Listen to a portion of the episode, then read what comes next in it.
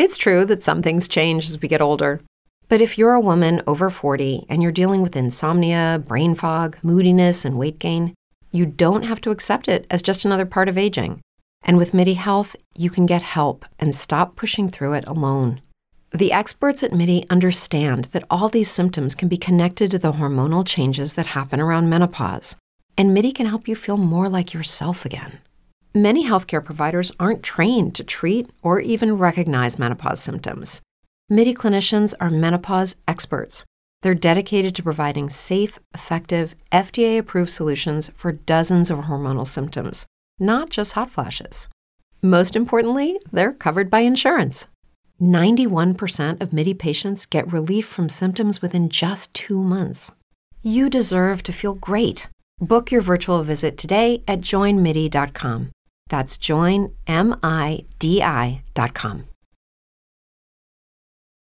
Empoderada y feliz. Descubre todo lo que nos contó Patti Cantú. 180 años de historia no se olvidan. Por eso recordamos a la reina de las ferias. ¿Eres mamá? Conviértete en una gran coach de tus hijos y guíalos al éxito. Nosotros te decimos cómo. Descubre los beneficios del Botox, el elixir de la eterna juventud.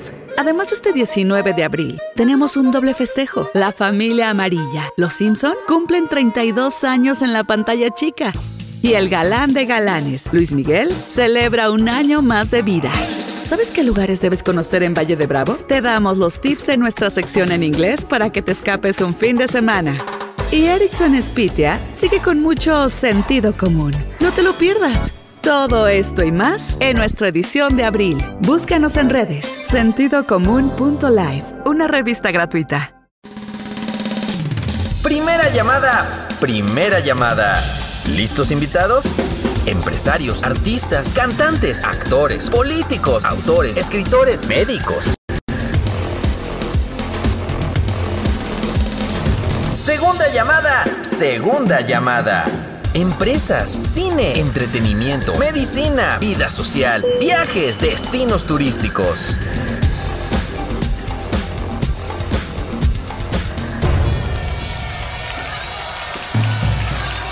Tercera llamada, tercera llamada. Ericsson, con sentido común. Bienvenidos. ¿Qué tal? ¿Cómo están amigos? Bienvenidos. Hoy martes 27 de abril del año 2021. Soy Erickson Spitia y esto es Sentido Común. Ya se nos está acabando el mes. Y qué rápido, ¿eh? Qué rápido ha pasado. Les presento a mi invitado del día de hoy, que es un gran ser humano, eh, que gran empresario y, y y justo empecé con eso, ¿no? Es un gran ser humano. Me queda claro que para ser grandes empresarios hay que ser grandes seres humanos. Cuitláhuac Pérez, ¿cómo estás? Hola Erickson, buen día. Bienvenido. Muy bien, gracias a Dios y muchas gracias por la invitación. No, hombre, bienvenido. Cuitláhuac Pérez, que es presidente del clúster automotriz Grupo Maén en Aguascalientes. Es correcto. Qué maravilla tener a, a grandes personajes como tú, porque no cabe duda que Siempre cuando contamos las historias de, de, cómo hemos crecido las personas, cómo vamos avanzando, cómo los sueños se van convirtiendo en realidades, eso me encanta Cuitláhuac porque pues motivamos a otras personas también, ¿no? Sí, uh, fíjate que es un tema muy interesante y muy poco conocido o tal vez muy poco manejado y aceptado por muchas personas, eh, no solamente en Aguascalientes, sino en México. Uh -huh. eh, digamos que la historia o mi historia de vida yo consideraba que era algo normal, ¿no? Este, okay. Hasta que algunos amigos que trabajan en medios y algunos que tienen algunas agencias empezaron a conocer esa historia y querían darla a conocer, ¿no? Este, el primero, de hecho, el primer medio que dio a conocer mi historia fue la revista Líder Empresarial. Ok. Hace ya algunos años, hace unos cinco años tal vez.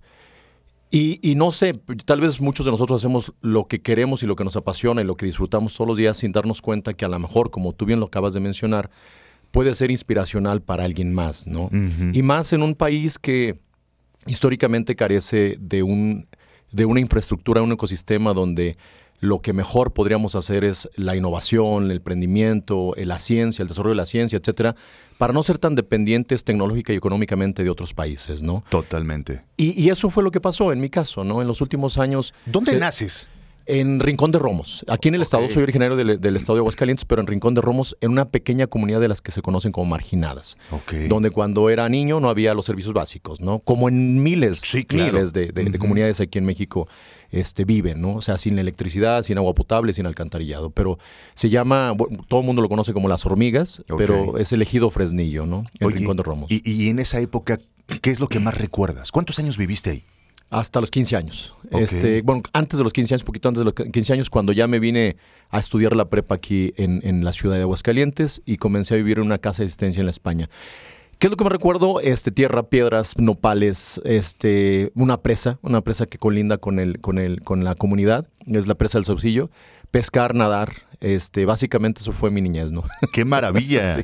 ¿No? O sea, me queda claro que cuando platicamos de- de comunidades que no tenían los servicios básicos y demás, eh, ahorita es como, híjole, qué fuerte. Pero en su momento también, Cuitláhuac, no me dejarás mentir, uno cuando es niño no lo ves, ¿no? O sea, No. los papás también tienen una gran imaginación y gran esfuerzo que nos llevan el pan a la, a la casa o nos llevaban el pan a la casa y no veíamos tal vez la carencia, ¿no?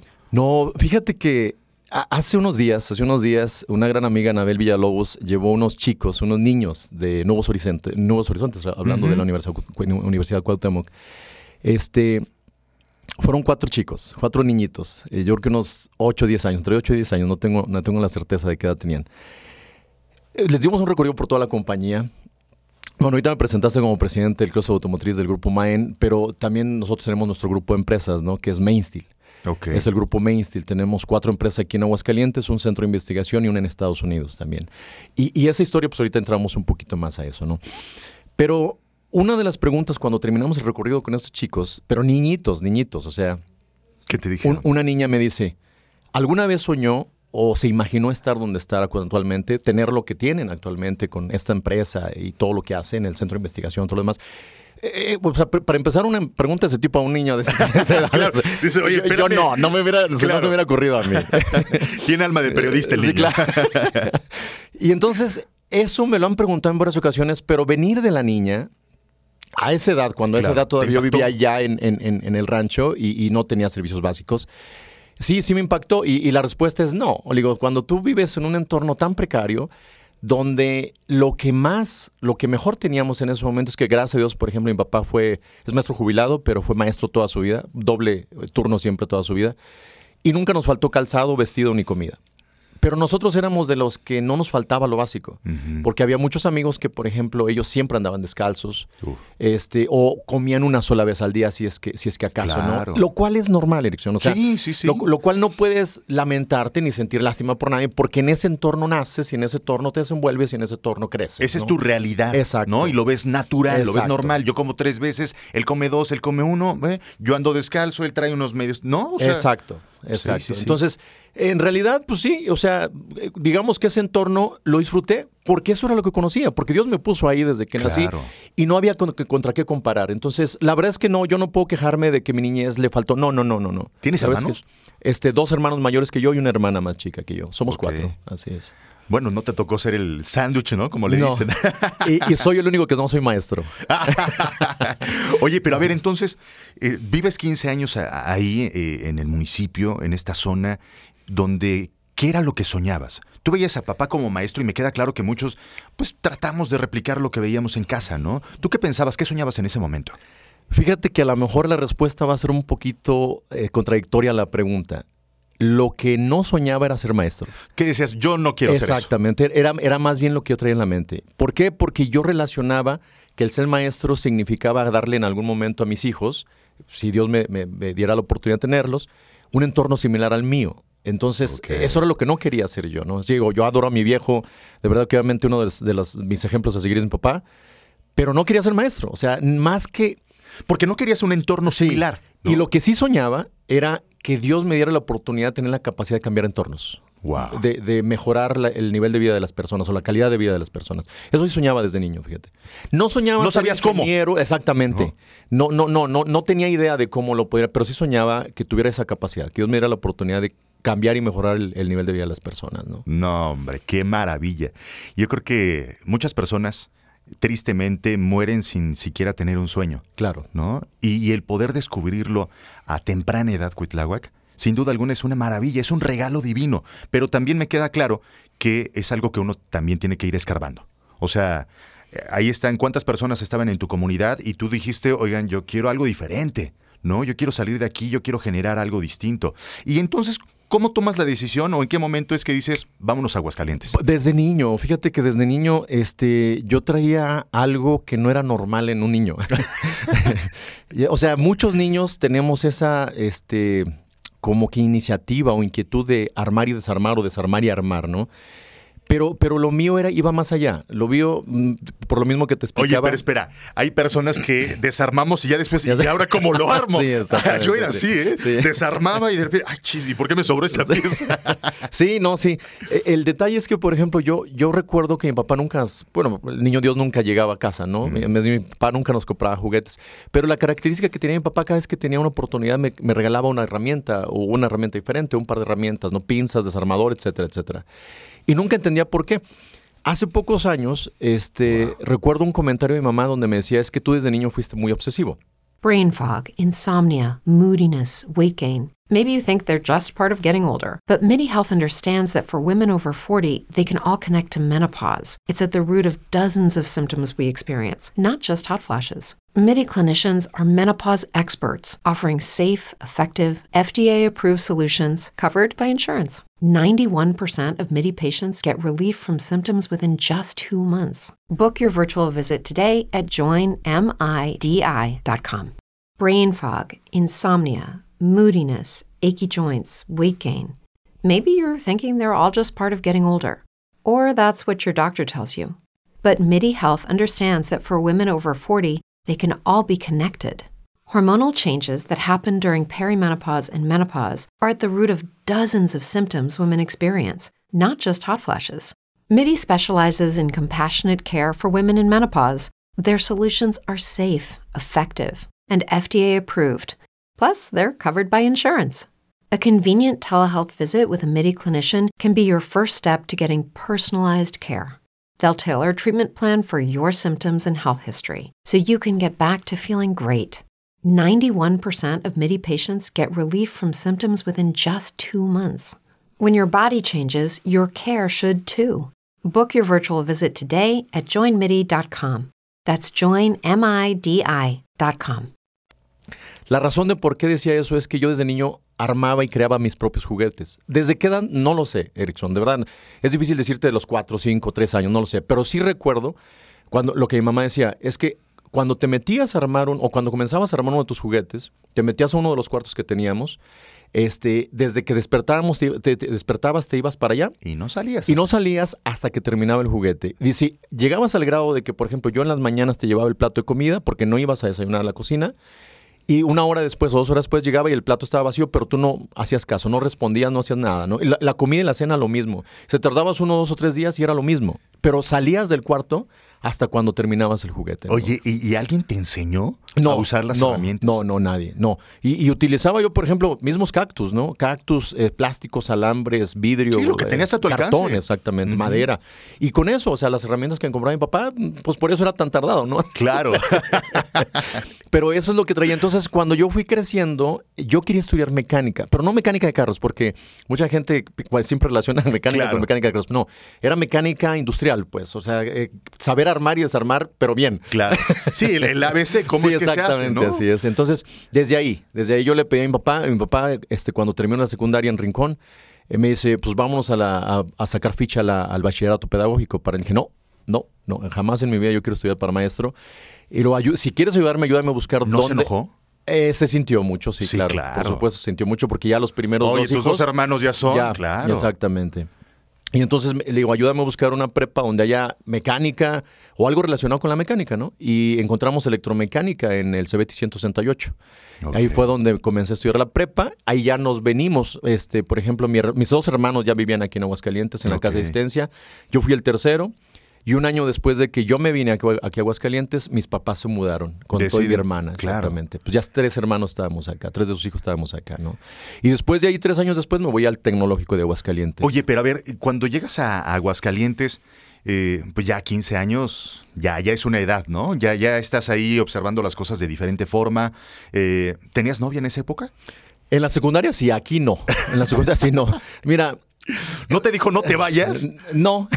¿O te la trajiste? No, no, no. No, no, es muy chico todavía. No, aparte teníamos otra característica, Erickson. Este, tal vez te tocó vivir algo como que te lo, lo que te voy a platicar, o tal vez no.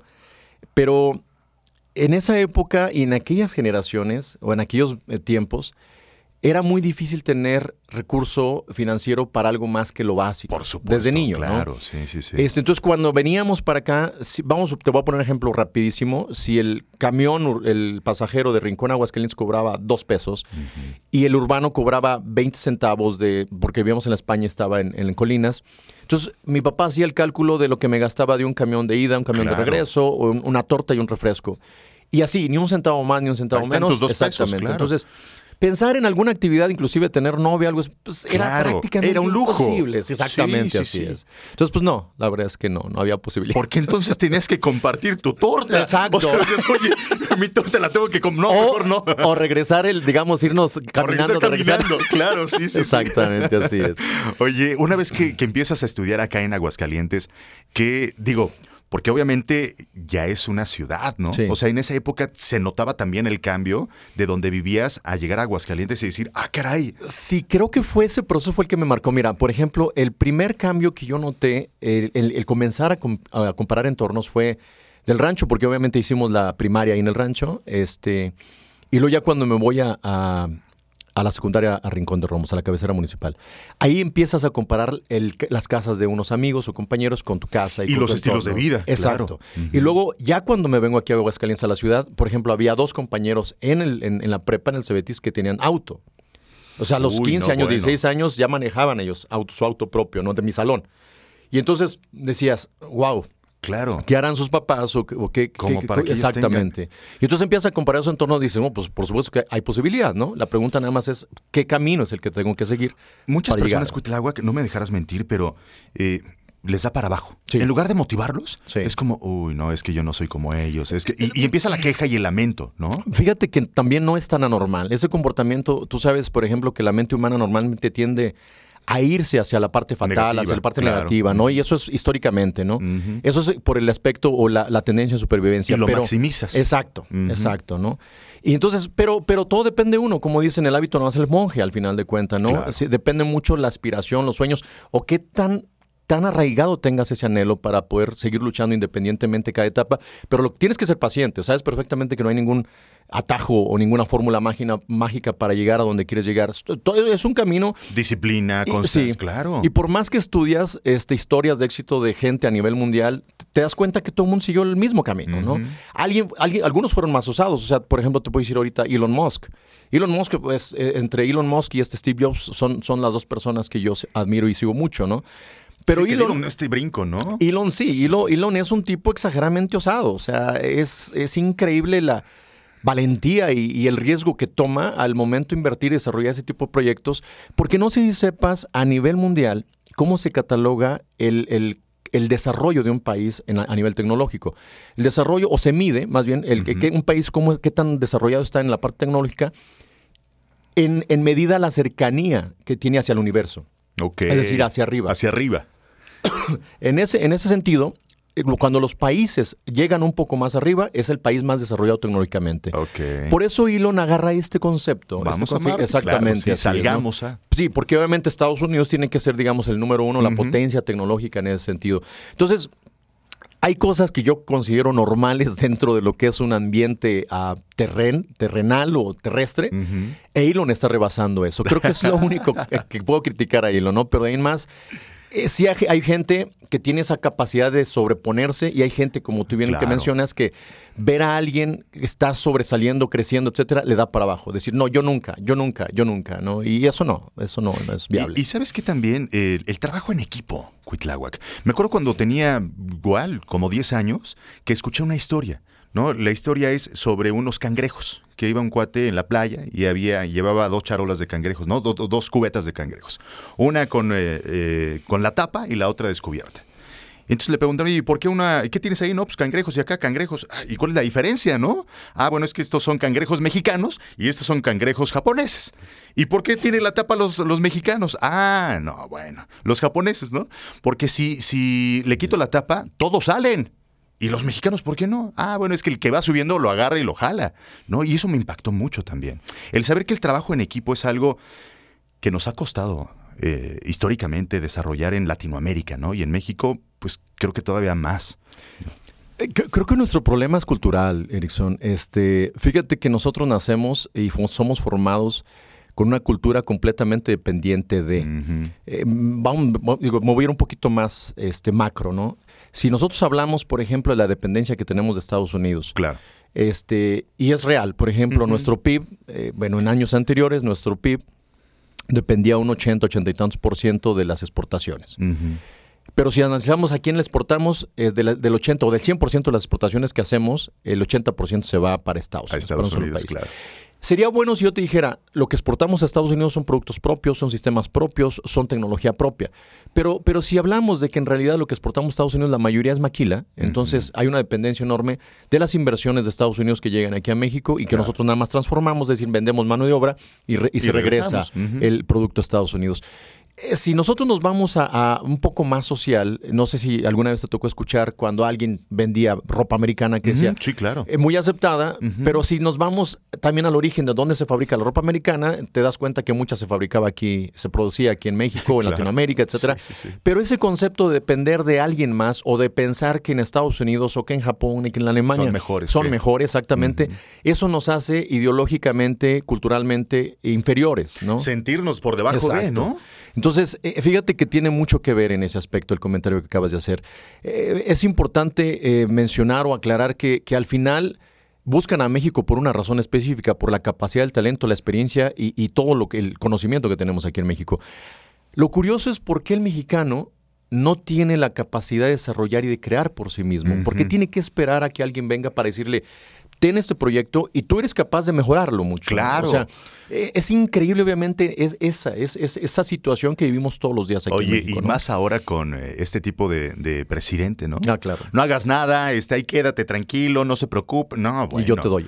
Y yo te doy, no hagas nada y yo te doy. Claro. Ese tipo de cosas que, no, no, no, la verdad es que yo estoy en contra de, ¿no? Digo, ahorita platicamos un poco más. Sí, y donde estás, con, todo respeto, pero donde estás matando al, al, al, por sector productivo. En lugar de incentivar y decir, oye, ¿sabes qué? Te voy a dar esa lana si tú me traes por, supuesto. por proyecto. Órale, por proyecto te doy tanto. Claro. Oye, imagínate qué, qué, qué, tan, qué cantidad de proyectos tendríamos a nivel eh, mundial.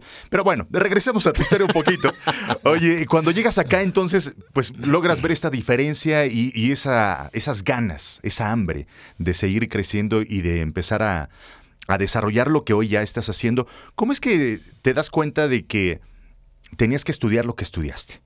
Desde niño, o, sea, desde niño. Sí, yo, yo, yo, yo sí, fíjate que desde niño. Mi camino. Yo, yo creo que ahí sí te puedo decir, yo sin exagerarte, creo que a los cuatro o cinco años yo quería este, estudiar algo que me ayudara a saber o, entender lo que había dentro de una caja de plástico, como por ejemplo una grabadora, un, radio. O sea, yo quería saber qué, o sea, racionar, eso, eso es racionar o racionalizar más bien, este, cómo funcionaba y cuál era la raíz del funcionamiento de, de, esos aparatos.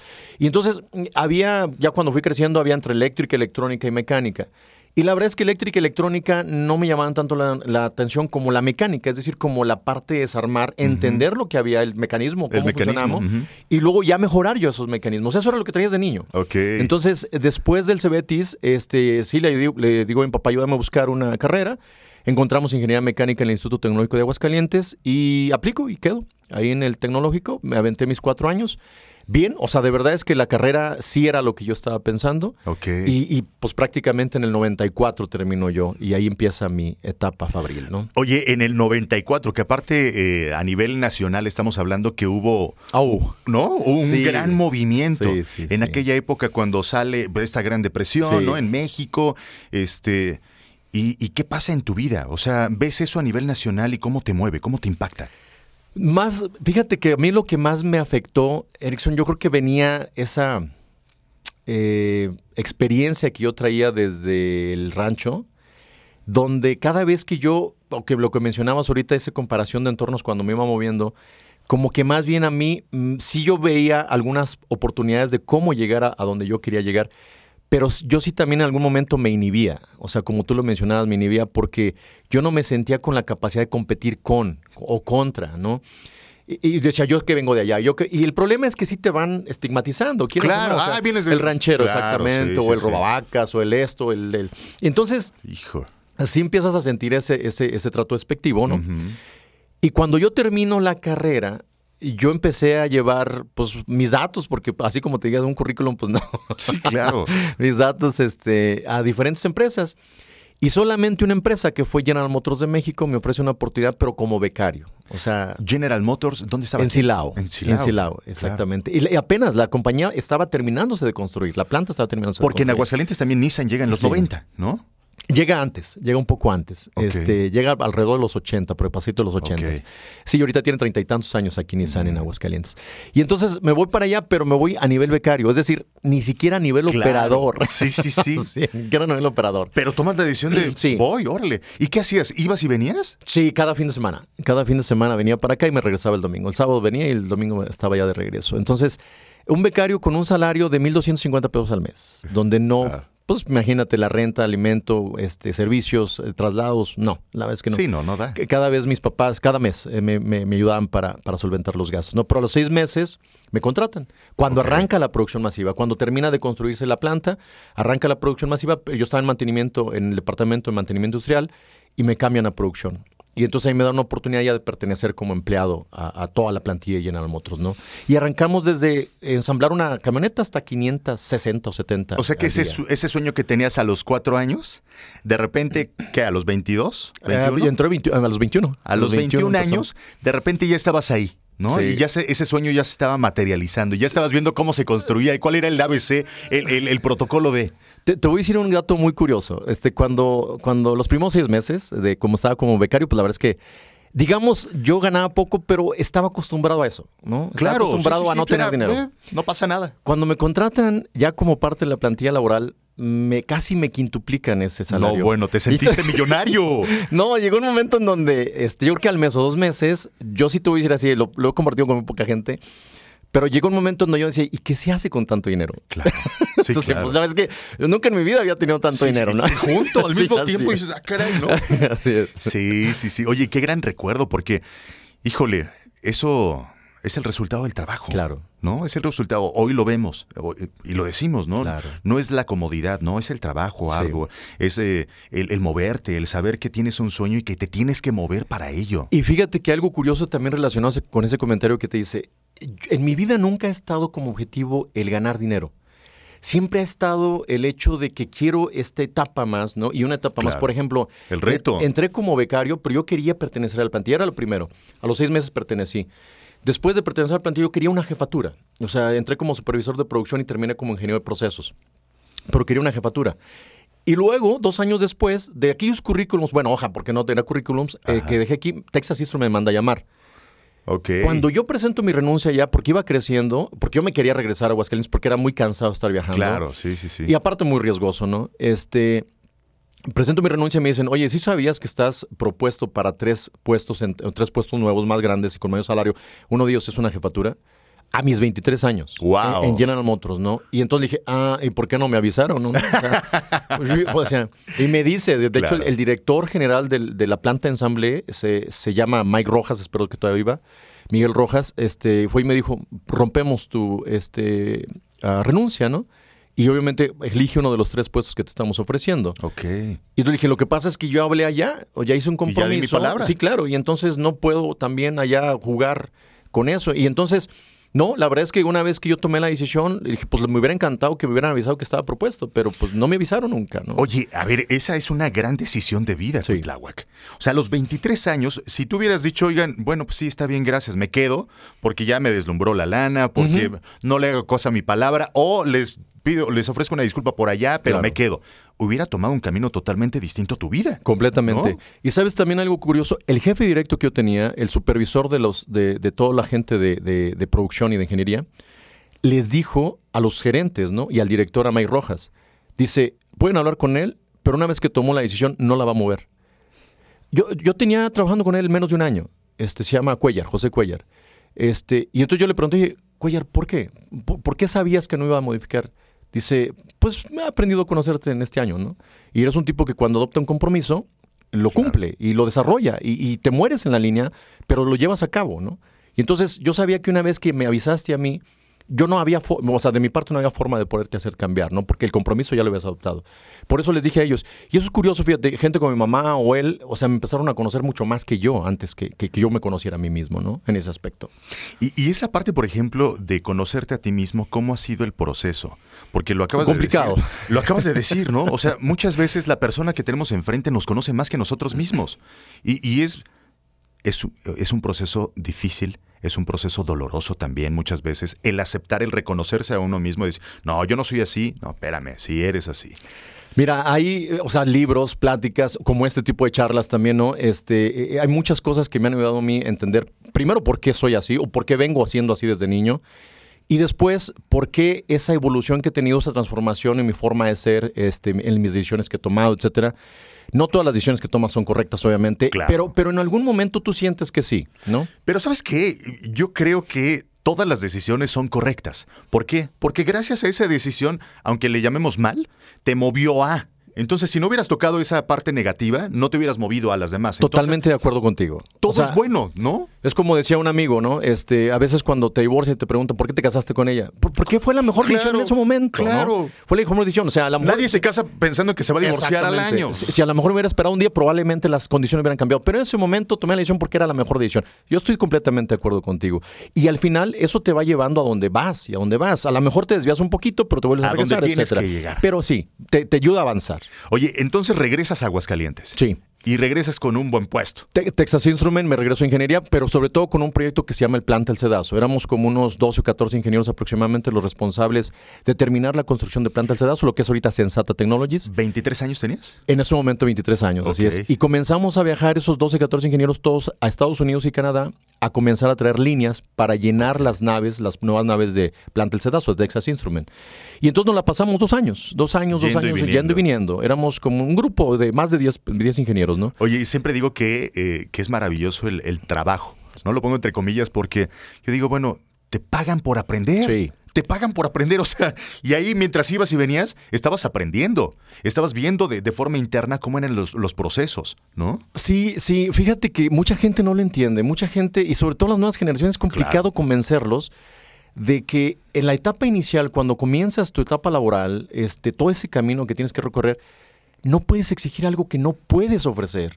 O sea, lo primero que tienes que hacer es obviamente pues dar para poder recibir, ¿no? Claro. Ese dar es, voy a aprender, vengo a aprender, vengo a dar mi tiempo para aprender y después solamente yo sé que eso voy a ser capaz de poder exigir un puesto, exigir un salario, pero con mis resultados, no con mi boca, o Claro. sea, sino con mis resultados.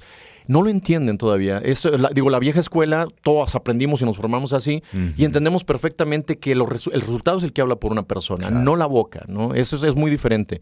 Y, y al final, eso es lo que tiene, es lo que tiene que prevalecer en México y en Latinoamérica.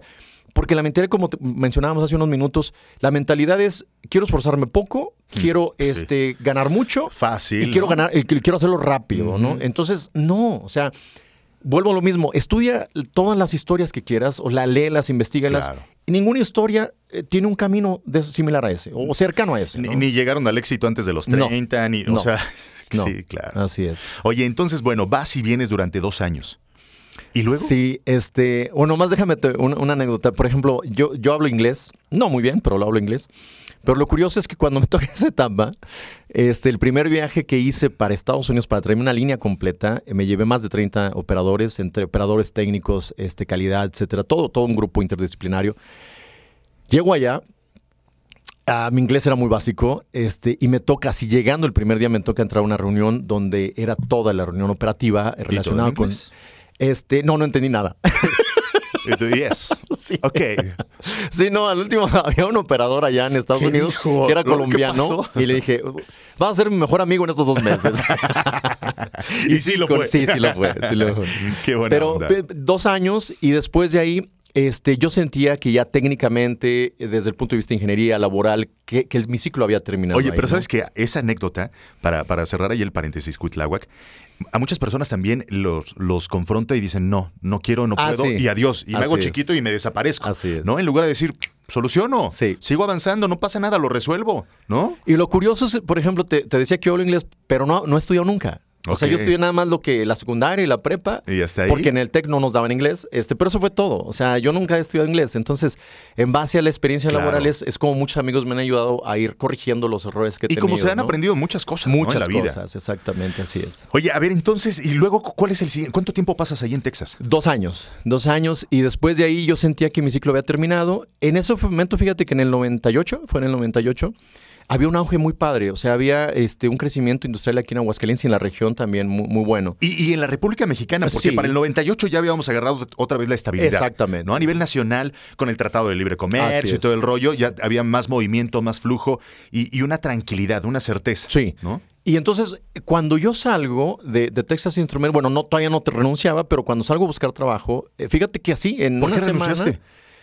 O sea, Porque yo sentía ya, que mi ciclo, sí, terminó. Exactamente, sí. Como que ya, pues la planta del Sedazo ya estaba operando, habíamos llenado dos naves completamente de proyectos, ya era como muy monótono para mí, este, digamos, me sentía como que quería dar un salto y sabía que dentro de Texas no, era- no, iba- no había oportunidad, ¿no? Por diferentes razones yo no sentía, no, no congeniaba o no tenía empatía con la filosofía del director general. Y entonces yo sentía que ya era momento de poder buscar un nuevo horizonte.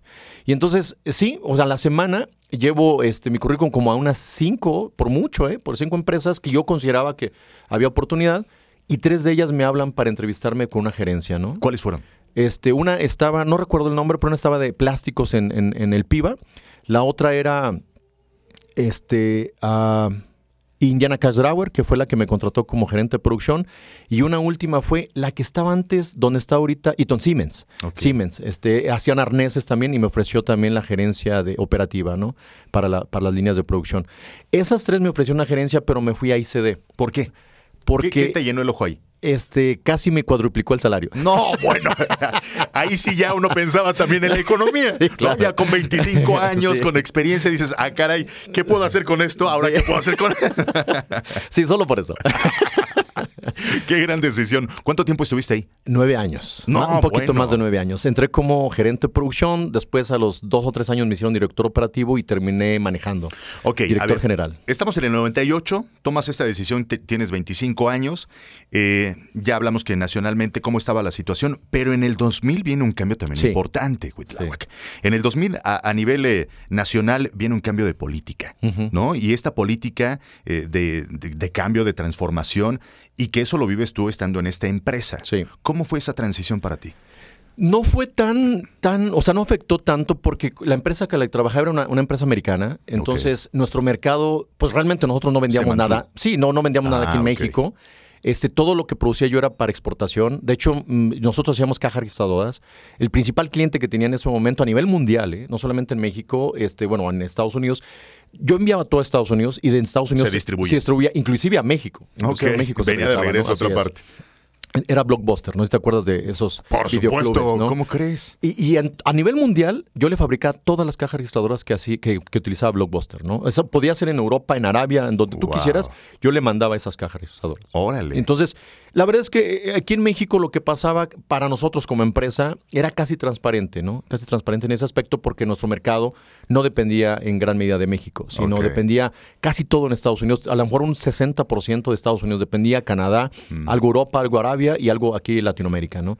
Pero la mayoría del mercado estaba en Norteamérica, Estados Unidos y Canadá, ¿no? Pasas entonces nueve años trabajando, aprendiendo, desarrollando, generando relaciones, porque al final de cuentas también el trabajo se Sí. trata de eso, de hacer estas relaciones que no sabes en qué momento, ¿no? Vas a echar mano de, Sí. porque se reúnen de repente los sueños, las Sí. ideas, las formas, y, y cuando menos te das cuenta ya estás generando y asociándote con alguien más. Claro. Nueve años significa que tenías ya 33 años. Sí. ¿Qué pasa a los 33 años? Antes de los 33 años, fíjate que yo me cuestionaba mucho por qué había personas que tomaban el riesgo de crear un proyecto de negocio, por muy pequeñito que fuera, porque yo, eh, desde que salí de, de General Motors, escuchaba historias, ¿no? De que tal conocido, tal amigo, tal compañero inició que en su cochera, que inició que en su claro. recámara, que inició con una computadora, que inició un localito. Y, y se repetían cada vez más esas historias, ¿no? Y antes de los 30 33 años, yo comenzaba a investigar qué tenían. Fíjate que algo bien curioso, no sé por qué lo, lo analicé de esa manera. Yo decía, ¿qué tienen ellos en el, en el cerebro que yo no tenga? Eso me encanta. Eso me encanta, ¿sabes? Porque esa misma pregunta me la hacía yo igual, a los 7, 8, 9, 10 años. Yo decía, ese locutor que tiene que yo no tenga. Así es. Tiene cuatro pulmones, Exacto. tiene cuatro ojos, 20 brazos. ¿Qué, qué tiene de Claro. diferente que yo no tengo? ¿No? ¿Y qué te respondías? Que quería comprobar. O sea, que en algún momento yo Que lo quería querías abrir también para Exactamente. quería saber si yo lo tenía también, o sea, sin, sin, sí, como tú dices, sin poder abrirme yo Claro. mismo. O sin poder abrir a uno de ellos, este, pero quería saber si yo tenía lo mismo en el cerebro, ¿no? O sea, si yo, yo tenía una glándula o algo así. Claro, algo que Sí. sí, sí, sí. que justificara pues que yo siguiera, o sea, yo lo que quería saber solamente era si tenía que ser empleado el resto de mi vida, porque también podía ser un excelente directivo, ¿no? O sea, eso no, Claro, no me no podía nada limitar, no nada, para nada. Este, o si podía pertenecer, como yo le mencionaba este en aquel de- entonces, al grupo de élite. Yo le decía, ese grupo de élite, ¿no?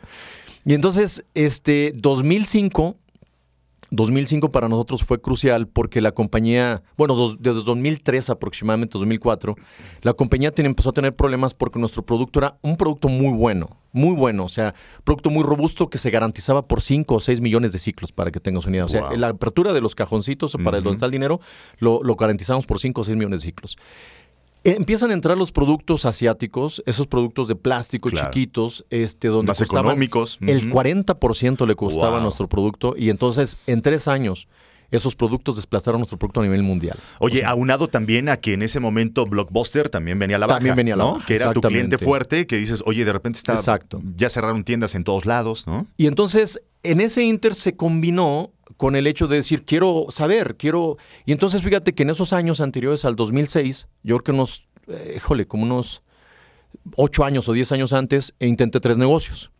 No funcionaron. ¿Qué O sea, por diferente- uno de persianas, uno de persianas con dos amigos, que el negocio sigue ahorita, es un negocio todavía que, que le está yendo muy bien a, a- ese compañero, pero por razones personales dos de los socios eh, decidimos abortar y se quedó uno de ellos con el, con el negocio. Es un gran amigo, Carlos Cuara.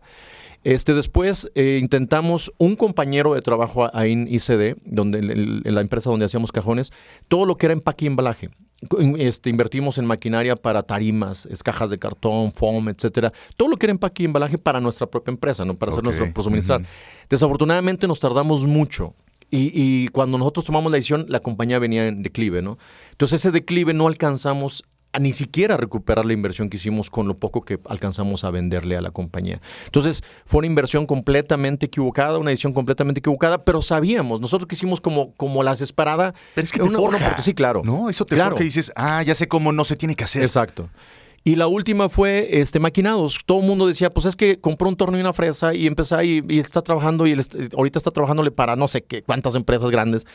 Y entonces otro, otros dos compañeros y yo compramos, este, no, pues no, tampoco. Tampoco dio. Pero que también son mensajes de la vida, Sí. ¿no? Que te dice, a ver, por ahí no, esa puerta tampoco, esta tampoco. Años después también entiendes por qué no. O sea, Claro. no nos dedicamos En el por momento, no. completo, no. Claro, no, claro que no. Pero no. justo el tema es ese, que, a ver, que hay un fracaso y que muchos dicen, volvemos a lo mismo, depende de ti cómo vayas identificando. Claro. Muchas personas le, le tienen miedo a la palabra fracaso y al decir fracasé. Sí, fracasé, por supuesto. Y es bien padre fracasar y darse cuenta que te atreviste a hacerlo, que creíste en una idea, que no funcionó, pero que tienes la, la capacidad para ir y moverte de diferente forma. Y aplicar el conocimiento en otra cosa más, ¿no? Mira, la verdad es que en todos los procesos o todas las etapas de la vida tú tienes dos opciones. Una es eh, seguirle, ¿no? O sea, si, va- si hablamos de alguien cons- que considera un fracaso como algo malo, es, pues tienes dos opciones, ríndete o levántate, ¿no? Sí, ahí te quedas. o- Y hay, hay quienes consideramos que un fracaso pues es parte del proceso para llegar al Es éxito. un escaloncito es una más. escalona- es una etapa más en tu vida, ¿no? Entonces, pues depende mucho. Y volvemos a lo mismo, todo está en la parte mental o psicológica, cómo la puedas manejar. Pero, pero al final esto pues nos lleva a una etapa donde ya Step into the world of power, loyalty, and luck. I'm gonna make him an offer he can't refuse. With family, cannolis, and spins mean everything. now, you wanna get mixed up in the family business. Introducing The Godfather at ChumbaCasino.com. Test your luck in the shadowy world of The Godfather slot. Someday, I will call upon you to do a service for me. Play The Godfather now at ChumbaCasino.com. Welcome to the family. VGW Group. No purchase necessary. Void where prohibited by law. See terms and conditions. 18 plus. Lucky Land Casino asking people what's the weirdest place you've gotten lucky? Lucky? In line at the deli, I guess? Aha, in my dentist's office. More than once, actually. Do I have to say? Yes, you do. In the car before my kids' PTA meeting. Really? Yes. Excuse me, what's the weirdest place you've gotten lucky? I never win and tell. Well, there you have it. You can get lucky anywhere playing at LuckyLandSlots.com. Play for free right now. Are you feeling lucky? No purchase necessary. Void where prohibited by law. 18 plus. Terms and conditions apply. See website for details. Yo, ah, de una manera desesperada, cuando la compañía venía ya un declive, ya, ya era casi imposible poderla rescatar, la compañía financieramente hablando. Yo comienzo a llevar presentaciones de esa empresa que no era mía, o sea, yo era como director general nada más, estaba como director general, y empiezo a llevar presentaciones a todos los parques industriales de aquí de Aguascalientes para ver si había algún proyecto, ¿no? algo que pudiera ayudarnos a todavía tener A algo de sobrevivir, operación, claro. sobrevivir, ¿no? Y, y ahí, o sea, surgió una oportunidad después de meses, meses, surgió una oportunidad de la empresa, antes comercialmente se, cono- se conocía como Industria Superior del Asiento, Industria del Asiento Superior, este, que es Tachíes ahorita. Antes era INSA, la conocíamos como INSA, pero ahorita es el grupo Tachíes. Eh, Tachíes tuvo una etapa impresionante aquí en Aguascalientes, este, una etapa con un compañero, un gran compañero que es eh, Gonzalo Esparza, que ahorita está en el Consejo de Japón. Eh, es- le ha ido también a- a- a- al gran amigo Gonzalo, que ahorita está, ocupa una silla en el, el Consejo de Tachíes a nivel Japón, a nivel mundial, pues, ¿no? Y con otro compañero también que es este Armando Gómez, ¿no? Armando Gómez, eh, ellos tuvieron una etapa Lucky Land Casino asking people what's the weirdest place you've gotten lucky? Lucky? In line at the deli, I guess? Aha, in my dentist's office. More than once, actually. Do I have to say? Yes, you do. In the car before my kids' PTA meeting. Really? Yes. Excuse me, what's the weirdest place you've gotten lucky? I never win and tell. Well, there you have it. You can get lucky anywhere playing at LuckyLandSlots.com. Play for free right now. Are you feeling lucky? No purchase necessary. Void where prohibited by law. 18 plus. Terms and conditions apply. See website for details. Step into the world of power, loyalty, and luck. I'm gonna make him an offer he can't refuse. With family, cannolis, and spins mean everything. Now, you wanna get mixed up in the family business. Introducing The Godfather at ChumbaCasino.com. Test your luck in the shadowy world of The Godfather slot. Someday, I will call upon you to do a service for me. Play The Godfather now at ChumbaCasino.com. Welcome to the family. VGW Group. No purchase necessary. Void where prohibited by law. See terms and conditions. 18 plus. impresionantemente buena en Tachíes, donde le dieron una transformación. De hecho, Gonzalo y Armando, este, y junto con todo un equipo, con Efraín Silva y algunos otros, hicieron un emporio prácticamente aquí en Latinoamérica porque abrieron, de tener dos empresas solamente, dos plantas en México, tienen ahorita creo que siete u ocho más un centro de ingeniería. ¿Empresas qué hacen? Lo- todos los asientos para Nissan. Ok. De hecho, Ahí es- nada es- más. sí, no. Tachíes a nivel mundial es, no recuerdo si bien es el segundo o tercer fabricante de asientos a nivel mundial para todas las armadoras de vehículos. O sea, Ok. es, es- es grandísimo. Es un, Y es que, bueno, la posición de Aguascalientes era privilegiada, Sí, claro, ¿no? O sea, sí. está Nissan en Aguascalientes y en ese momento pues se potencializa. Así es. Y hubo quien estuvo bien preparado en el momento para agarrar la oportunidad. Y ahí es donde nos toca, ahí es donde nos dan la oportunidad de pertenecer a la cadena de suministro del sector automotriz a través de Tachíes, ¿no? Este, iniciamos nosotros con unos ensambles de soldadura, nos daban las partes metálicas, nosotros las uníamos en soldadura y las regresábamos. Y esa era toda tu chamba. Esa era toda la chamba en el 2006. Nos dan esa oportunidad, ahí nace el primer proyectito, este, rentamos un espacio en una nave de 400 metros cuadrados, 16 personas iniciamos. De hecho, las 16 que terminamos en la otra empresa, que era ICD, de las cajas registradoras, son los mismos que iniciamos. ¿Te los llevaste? Sí, sí, ¿Qué exactamente. dijiste? Ver, tú, vámonos a seguirle. Hay una historia por ahí un poco larga, pero fíjate que este, te lo puedo contar en segundos, eh, donde se acaba la historia de ICD. A mí me hablan de Estados Unidos, me dicen, no vamos más, ya no hay más recursos, se acabó, haz lo que puedas con la gente y haz lo que puedas con las máquinas, ¿no? Este, no tenemos para liquidar, no tenemos para nada. Entonces, yo recuerdo que ahí termino, porque yo había vendido una casa que tenía, le había metido un par de millones de pesos ahí a, a- a una empresa que no era mía, una empresa que estaba en decadencia, una empresa que sabía que no iba a recuperar mi dinero. Claro. Pero traíamos ese proyecto del sector automotriz que creía yo y, y confiaba mucho en que se podía dar, ¿no? Este, ese, ese proyecto fue de- desde el 2005, duró casi año y medio en el proceso de desarrollo. Yo tenía mucha confianza en que se diera. Y entonces llegó un momento en donde la empresa ICD termina su operación y cierra, bueno, digamos, cancela la operación antes de yo firmar el contrato. Y entonces a mí me puso un dilema muy fuerte decir, no voy a poder, ¿no? Claro. Me rendí. Yo, yo, aparte, pues ya te imaginas una empresa que debía dinero, nos la pasábamos en audiencias, en embargos precautorios, en de- detalles legales, sí, sí, ¿no? todo- Todos los días estábamos ahí. Muy desgastante. Eso era lo que tenía. Yo llevaba más de dos años con un desgaste impresionante. Y llega un momento donde llego, recibo esa llamada telefónica, me dice, no más. Yo me voy al área de producción y le digo al gerente de producción, bueno, al jefe de producción, le digo, sabes que júntate a la gente porque se acabó esto. ¿no? Y él ya no se queda así. Yo recuerdo que estaba eh, se- sentado en una silla al revés y estaba recargado. ¿no? Y lo único que hice fue decirle, se acabó. O sea, aquí están las máquinas, no puedo ni siquiera pagarles un agrón para que se las lleven. O sea, pónganse de acuerdo, escojan las máquinas. Eran máquinas muy viejas, para serte honesto. Le digo, pues véndanlas como chatarra o lo que ustedes quieran, porque pues no hay más forma, ¿no? Para sus liquidaciones no ex- existe dinero y aquí pues lo que, lo que a sacar de la comercialización de estas máquinas, pues es lo que Es lo ustedes, tuyo. pues, sí. Pero fíjate que yo empiezo a desahogarme ese día. O sea, no era tanto de felicidad, sino porque después de más de dos años, como dos años y medio lidiando, yo decía, se acabó. claro. Exactamente. Y se acabó. No pude, o sea, porque yo decía, no pude empatar los dos, Claro. los dos procesos. Yo quería que este proceso terminara acá y que este termina, eh, empezara acá. Pero fue así. Había un gap todavía, Claro. ¿no? Entonces no pude. Entonces yo empecé a llorar y a llorar y a llorar. Y él decía, es que yo quería, yo quería, yo quería. Después de dos horas, tal vez, termino y le digo, bueno, se acabó. Y entonces yo recuerdo mucho Humberto, este, se levanta y me dice, oye ingeniero, ¿y qué pasa con el proyecto este, de, los ensambles de soldadura para, para INSA? En ese momento era INSA todavía. Yo, pues ahí está, pero pues todavía no nos dan el contrato. Pero usted dijo que podía funcionar. Digo, sí, sí, claro que puede funcionar, pero todavía no.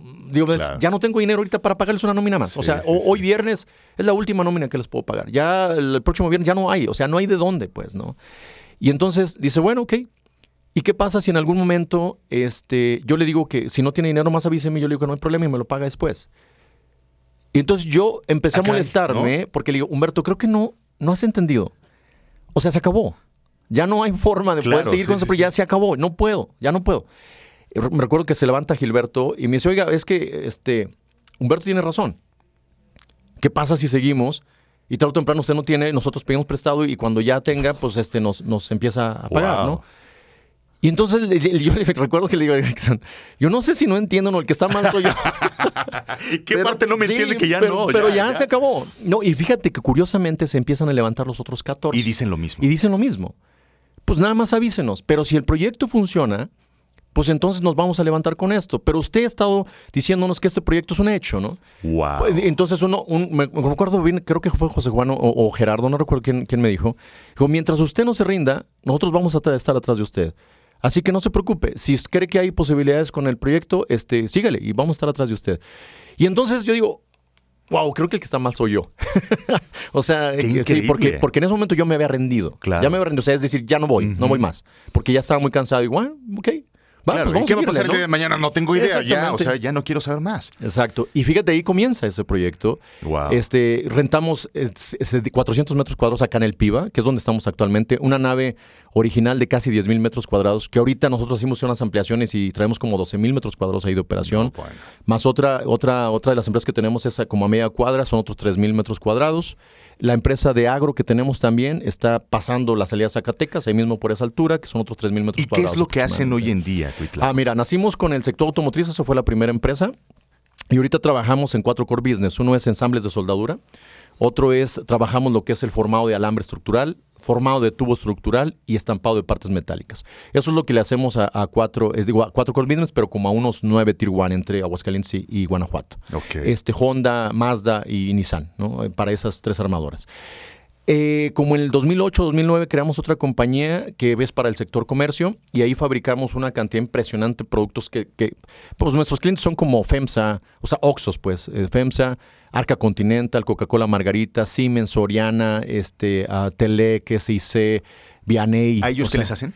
este, exhibidores, por ejemplo, todo lo que es retail, puros exhibidores. Pero, pero, por ejemplo, Siemens hacemos muchísimas partes para gabinetes eléctricos, ¿no? De alta tensión. Hay otros clientes que le hacen telecomunicaciones, por ejemplo, está Telec, todo lo que son este soportes y cubiertas para telecomunicaciones, co- para redes de voz y datos y toda esa parte. Este, otros que son muchos soportes muy grandes este, para eh, subestaciones de alta tensión. Esas subestaciones que son miles y miles de volts, entonces nosotros hacemos todos los soportes para los fusibles, etcétera, ¿no? Está una diversificación muy, muy fuerte. Años después, fíjate que yo estaba buscando un software que me ayudara a administrar y operar toda, todo, todo, a controlar toda la operación y la administración de la compañía y no lo encontré porque había pequeñitos y no me servían o había muy grandes que no los podía pagar, ¿no? Ok. Entonces desarrollé un software yo mismo. Ok. Y entonces ese software este, empezó a gustar. Y resulta que empezó a gustar tanto que lo empecé a vender. y creé una compañía de, para el desarrollo de software de aplicación industrial. Aquí en Aguascalientes Aquí en también. Aguascalientes, así es. Y hace un poquito más de dos años este, creamos la última empresa que trabajamos para la agroindustria. Todo lo que son implementos, sistemas para la producción, bueno, para el trabajar la tierra. Estamos distribuyendo también este, tractores provenientes de la India, que es marca Sonálica. Y para invernaderos, sistemas para invernaderos también, ¿no? Y dentro de estas cuatro unidades de negocio que tenemos, también hace cinco años, poco más de cinco años, creamos un centro de investigación y desarrollo. Creo que es el proyecto más importante ahorita de nosotros. Ahí estamos trabajando para desarrollar tecnología en la parte médica, movilidad eléctrica, en la parte industrial, industria 4.0, energías, generación y almacenamiento este, y agroindustria, ¿no? Queremos, este año queremos este, desarrollar el primer prototipo de tractor mexicano también. Wow, qué maravilla. ¿Y, y cómo la vida entonces te fue preparando, no? Sí. Porque todo lo que me dices eh, en este momento que haces hoy en día, que hacen tus empresas, son las cosas que estuviste haciendo durante toda tu Sí. vida, ¿no? Sí. Que cada etapa te fue llevando y que hoy dices, puedo hacer todo esto a la par. Claro. Y reunir a todo este gran equipo de trabajo que, que es maravilloso. Oye, y, y bueno, hoy en día, ¿cuál es el siguiente sueño que tienes? A desarrollar, fíjate que el centro de investigación lo desarrollo, lo creo más bien, hace un poco más de cinco años con una experiencia que tuve al visitar Japón. Eh, e- es impresionante. La verdad es que no fue una visita de un día o de una, de una semana o de fin de semana. Fueron cinco semanas. ¿Qué característica tuvo ese, ese viaje? Que es el primer viaje que hago con esa, con esa este, característica, donde haces vida. Donde ya haces vida. O sea, por ejemplo, normalmente cuando sales de viaje llevas una maleta. Claro. Y como que mentalmente dices, ya se acabó la ropa en la maleta, ya es momento de regresar, o ya es momento de regresar, ya no hay ropa, etcétera.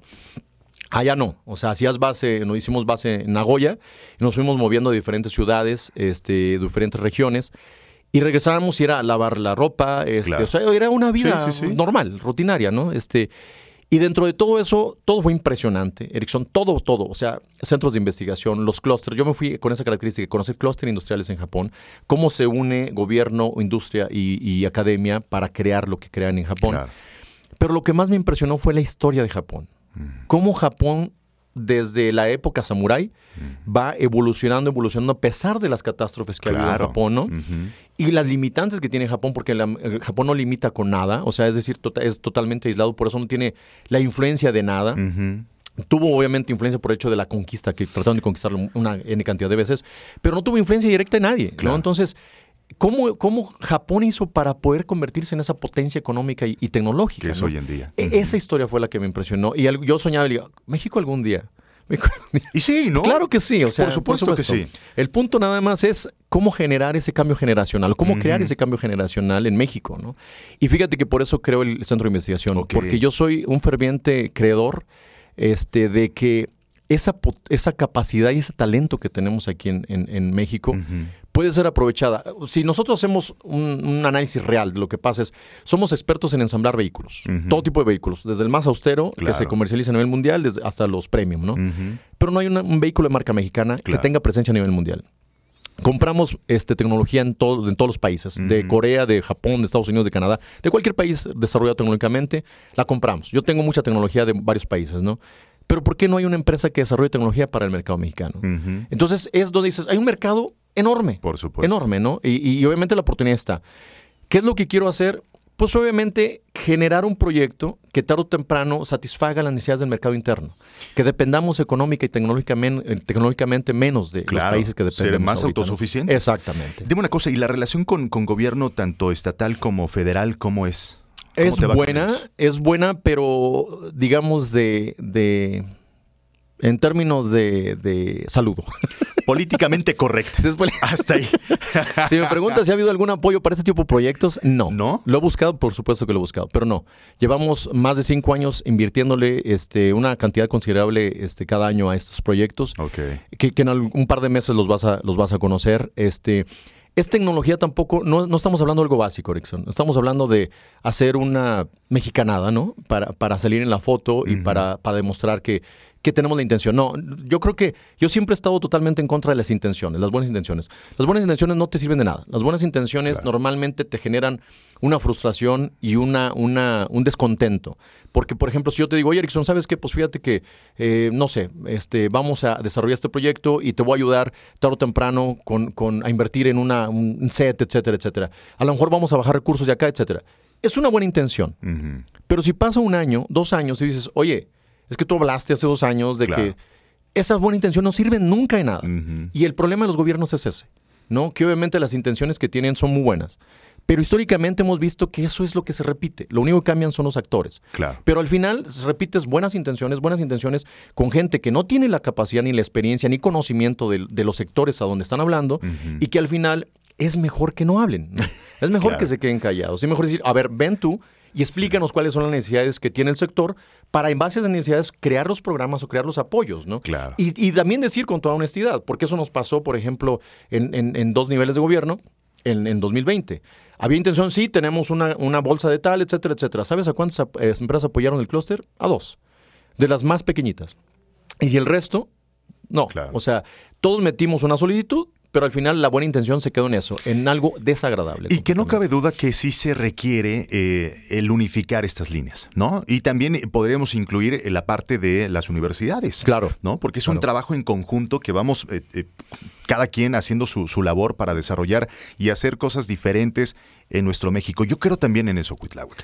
Yo creo que tal vez no nos toque verlo, ¿no? Eso, eso es lo que digo. Tal vez no me toque verlo, pero qué padre el ser eh, un engranaje de esta, de esta gran instrumento y que el día de mañana alguien más venga con estas ganas y que continúe con un sueño y con una idea que, que se implementó. Yo creo que es muy poco lo que se tiene que cambiar para lograrlo, Erickson. Mira, el problema es que ese poco es muy grave, es muy fuerte. O sea, el ego de las personas. Es de mucho trasfondo, claro. Sí, el ego de las personas. Por ejemplo, yo ahorita estoy trabajando, he trabajado con varias universidades, pero ahorita estoy trabajando con una específico, es la Uni- Universidad Tecnológica de Aguascalientes, con este Memo Hernández Duque. Ahorita actualmente entre Memo y yo, este, bueno, nuestros equipos están desarrollando un software para manejar directamente ya un brazo robótico. Es un software propio. Un software propio donde estamos hablando de, de- de una cantidad de algoritmos y una cantidad de cálculos matemáticos que re- se requieren precisamente para poder decirle al, al robot, muévete de este punto a este punto. E- Esa instrucción es muy fácil, pero generar la electrónica, control y mecánicamente es impresionante lo que sí. claro. Y entre los dos estamos desarrollando eso, pero Memo, fíjate que son de las pocas personas que me he encontrado que no se queda en la buena intención, que dice, ¿qué necesitas para que esos proyectos avancen más rápido y que al menos en mi gestión de aquí de la Universidad Tecnológica yo pueda también tener la satisfacción de decir, sí, colaboré con un proyecto que va a tener impacto a nivel mundial, ¿no? Claro. Entonces, eso es lo que se requiere, o sea, dejar un poquito los egos, dejar un poquito la como que esa postura independiente. Dejar el protagonismo. ¿no? Exacto, Dejar este Erickson. protagonismo y Sí. decir, a ver, somos. Exacto. Somos. ¿Qué vamos a hacer? A mí me toca hacer esto, a ti te toca hacer aquello, ¿no? Somos. Claro. Totalmente. Porque, porque la capacidad en la parte académica, en las universidades, La tenemos. el recurso que existe en los gobiernos y, el hay. talento y la capacidad que hay en la industria privada, en, la- en el sector privado, en el sector industrial, es impresionante, Erickson. Cuando, cuando entendamos los tres que el protagonismo es, es una basura, Claro. que el ego es una basura y que lo más importante al final es conjugar esas capacidades y talentos que tenemos y experiencia y conocimiento que tenemos, te aseguro que México sería otro. Por eso te digo, No, bueno. no se requiere tanto. El problema es que lo que se requiere es un paso muy grande, ¿no? Sí, y que eh, no cabe duda que cada uno de nosotros tenemos que ir haciendo nuestra labor, ¿no? En Claro. nuestro metro cuadrado, Exacto. ir generando los cambios con nosotros mismos, con nuestra pareja, con nuestros hijos, ¿no? E ir impulsando a, a las nuevas generaciones. Cuitláhuac, nos podríamos quedar toda la tarde, toda la noche, todo el fin de semana platicando. Este, y, y hay que comprometerte a tener un segundo capítulo porque nos quedamos cortos. Yo quería platicar, claro, nos quedamos cortos. Yo quería platicar de, de la industria automotriz, cuál es el presente, cómo se ve el futuro, ¿no? Esta idea que se tiene también del 2030 o del 2030, ¿no? Cómo estamos avanzando del mundo electrónico y, y demás. Pero hagamos el compromiso de un segundo capítulo, ¿no? Con todo gusto. Eh, bueno, Claro aunque que nos sí, esperemos un mes más. No importa, yo con todo gusto estoy aquí contigo. Conste. Ya para terminar este primer capítulo, porque ya, ya está comprometido, ¿ah? ¿Qué le dirías a la gente? ¿Qué se requiere hoy? ¿Qué le dirías a estos jóvenes? ¿Qué le dirías a estos padres que tienen hijos jóvenes o pequeñitos? ¿Cómo podemos ser un- mejor ciudadano? ¿Cómo podemos tener un mejor país? Porque me queda claro que ahí está la gran eh, clave para generar todos estos cambios y que no sean trabajos individuales, sino que cada vez eh, se sume más gente a este gran proyecto. Mira, hay dos conceptos que yo siempre he manejado, ¿no? Este, uno es congruencia, este, y la otra es integridad. Eh, puedes hacer, como lo mencionábamos hace, hace unos minutos, puedes irte por un camino donde hagas las cosas fáciles, eh, tengas obviamente una capacidad financiera muy rápida, eh, con un, esfuerzo muy, muy corto, ¿no? Pero sabes que eso es ilícito. O sea, no existe otra forma de, de poder entender cómo puedes lograr algo así, nada más haciendo algo ilícito. Cuando no quieres ir por ese camino, este, tienes que ser íntegro, tienes que ser congruente. Es decir, lo primero, eh, como te decía hace rato, las buenas intenciones no, no sirven de nada. Si yo voy a decir que voy a hacer esto, es porque realmente lo voy a llevar a cabo. Si no, mejor no lo hablo. Si lo voy a decir a mis hijos, te voy a apoyar con esto, este, te voy a ayudar a que logres esto, entonces tienes que hacerlo. Si, si, si tu hijo dice, yo quiero lograr esto, entonces apóyalo. Obviamente también esa integridad que nosotros requerimos como, como personas, como, como seres humanos, por el mismo, la naturaleza de ser humano, cometemos muchos errores. Claro. De manera natural, sin que en algún momento tengamos Sin la intención de hacer, claro. Pero eso no indica que no seas íntegro. Al final de cuentas, la intención que tienes de, de- de ser un, un buen ciudadano siempre va a prevalecer con el resultado, con la integridad y con la, con la congruencia que tú muestres, ¿no? Creo que, creo que es eso. O sea, lo primero es la única diferencia que existe entre los mexicanos y la gente de otros países que ha sabido desarrollar proyectos o que ha creado proyectos de alto impacto a nivel mundial es una mentalidad. Es, es- es la mentalidad de decir, sí, por supuesto, yo soy de Japón y por supuesto Japón es una, una un, un país que es una potencia, ¿no? una potencia económica y tecnológica. Yo soy de Estados Unidos y como los conoces, los americanos son los salvamundos, ¿no? pero, pero no podemos negar que es la economía número uno de todo el mundo. y sigue siendo. China, lo, sigue- China lo, está acercando, pero Estados Unidos sigue siendo el principal consumidor y la, y la economía número uno de todo el mundo. Y así nos vamos con los alemanes, y nos vamos con los italianos, y nos vamos Claro, con los franceses, españoles, los claro. Esa mentalidad es la que no tenemos en México. En México la única diferencia es tenemos talento, tenemos capacidad, tenemos conocimiento, tenemos experiencia, pero no, tenemos, no, no, no nos creemos capaces. No nos la creemos. Porque, porque creemos desde niños que Estados Unidos o que otros países son los que tienen que venir a México. A decirnos cómo se hace, ¿no? Y por dónde. ¿no? Eso es lo que les pediría, ¿no? Que se la crean, que sean íntegros y que sean congruentes, ¿no? No importa de dónde sean. Claro, ¿no? claro. Cuitláhuac, antes de despedirnos, cada invitado nos deja una canción. Alguna canción que te guste, que te hayan eh, dedicado, que hayas dedicado, la que traigas de moda. Una canción para nuestro playlist. El playlist eh, lo estamos armando en Spotify. Ok. Es el playlist de sentido común.live abril. Entonces, ¿qué canción nos vas a dejar? Y muy buena pregunta. A ver, a ver. Vamos a ver si le gusta el reggaetón. Ojalá que no. no, Ah, no, bueno. no, no. Este, no, a mí me encanta Pepe, Pepe Aguilar. Pepe Aguilar, Pepe ¿cuál? Aguilar. Ah, por mujeres como tú. Híjole, sabía que ibas a decir esa. ¿A quién se la dedicas o qué? A mi mujer, Gaby Delgado. Saludos a Gaby, gran amiga. Oye, ¿y, y, y qué le dices a Gaby con esta canción que... Que este de hace dos años, un poco más de dos años que llevo mi vida, este, yo me encontraba en un momento muy complicado en la parte personal, que inclusive es otro detalle que decíamos acerca de los fracasos, no, yo soy divorciado. Este, y lo único que te puedo decir de manera global o de manera así íntegra o holística de ella es que llegó a darle un sentido y una paz a mi vida. Impresionante, de verdad. Yo siempre soñé con una relación así, pero eh, llegó un momento antes de conocerla ella que sabía que una relación así no existía, ¿no? La busqué, lo busqué por 46 años, este, antes de que llegara ella, y me rendí. Y pocos meses después de que me rendí, llega ella y me digo, ah, no, sí, sí es, sí es viable encontrar este tipo de relaciones. Y sabes que yo creo que cuando te la pasas buscando es cuando menos encuentras. Exacto. ¿No? Exacto. Cuando ya bajas la guardia y dices, a ver, ya, voy a fluir, si llega, llegará. Y si no, Estamos es. siempre con esta idea de que tiene que ser antes de los 30, tiene que ser antes de los 40. No, ya a los 50 ya uno ya no se enamora, Sí. ¿eh? A los 60, uy, no, menos. Así si ya no llegó a los 40, a los 50, men. No, y que de repente llegue el amor a, a Claro. esta edad, qué maravilla. Claro. Qué padre, muchas felicidades. Muchísimas Oye, gracias. qué gusto tenerte con nosotros. Gracias por abrir eh, tu vida, tu corazón, compartir estas palabras y por supuesto que le vamos a dar seguimiento para hacer más cosas aquí con sentido común. Claro que sí, yo más puesto que nunca. Mi estimado Cuitláhuac, Gracias, Eric. Qué gusto. Muchas gracias a ustedes. Recuerden compartir este programa, por supuesto, para que más personas conozcan esta historia y la comunidad de sentido común siga creciendo cada día más. Nos encuentran en Facebook, nos encuentran en Instagram, en Spotify, en iTunes, en todos lados nos encuentran como sentido común. Muchas gracias. En la producción estuvo Rodri y Aida. También eh, le mandamos saludos a Reina, que próximamente estará de regreso con nosotros. Mientras tanto, yo soy Erickson Spitia y esto fue Sentido Común.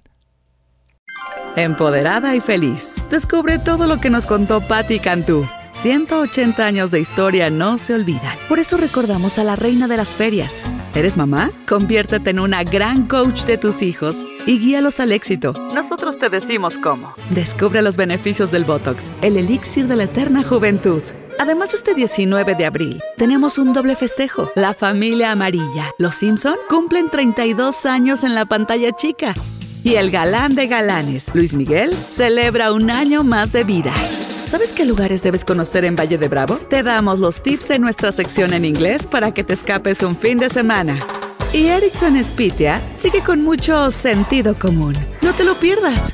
Todo esto y más en nuestra edición de abril. Búscanos en redes sentidocomún.live, una revista gratuita. El telón baja hoy. Para tener un poco más sentido común, Erickson te espera de lunes a viernes a las 9 de la noche.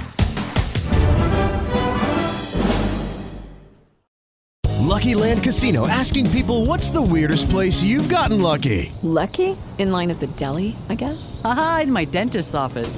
More than once, actually. Do I have to say? Yes, you do. In the car before my kids' PTA meeting. Really? Yes. Excuse me, what's the weirdest place you've gotten lucky? I never win and tell. Well, there you have it. You can get lucky anywhere playing at LuckyLandSlots.com. Play for free right now. Are you feeling lucky? No purchase necessary. Void where prohibited by law. 18 plus. Terms and conditions apply. See website for details.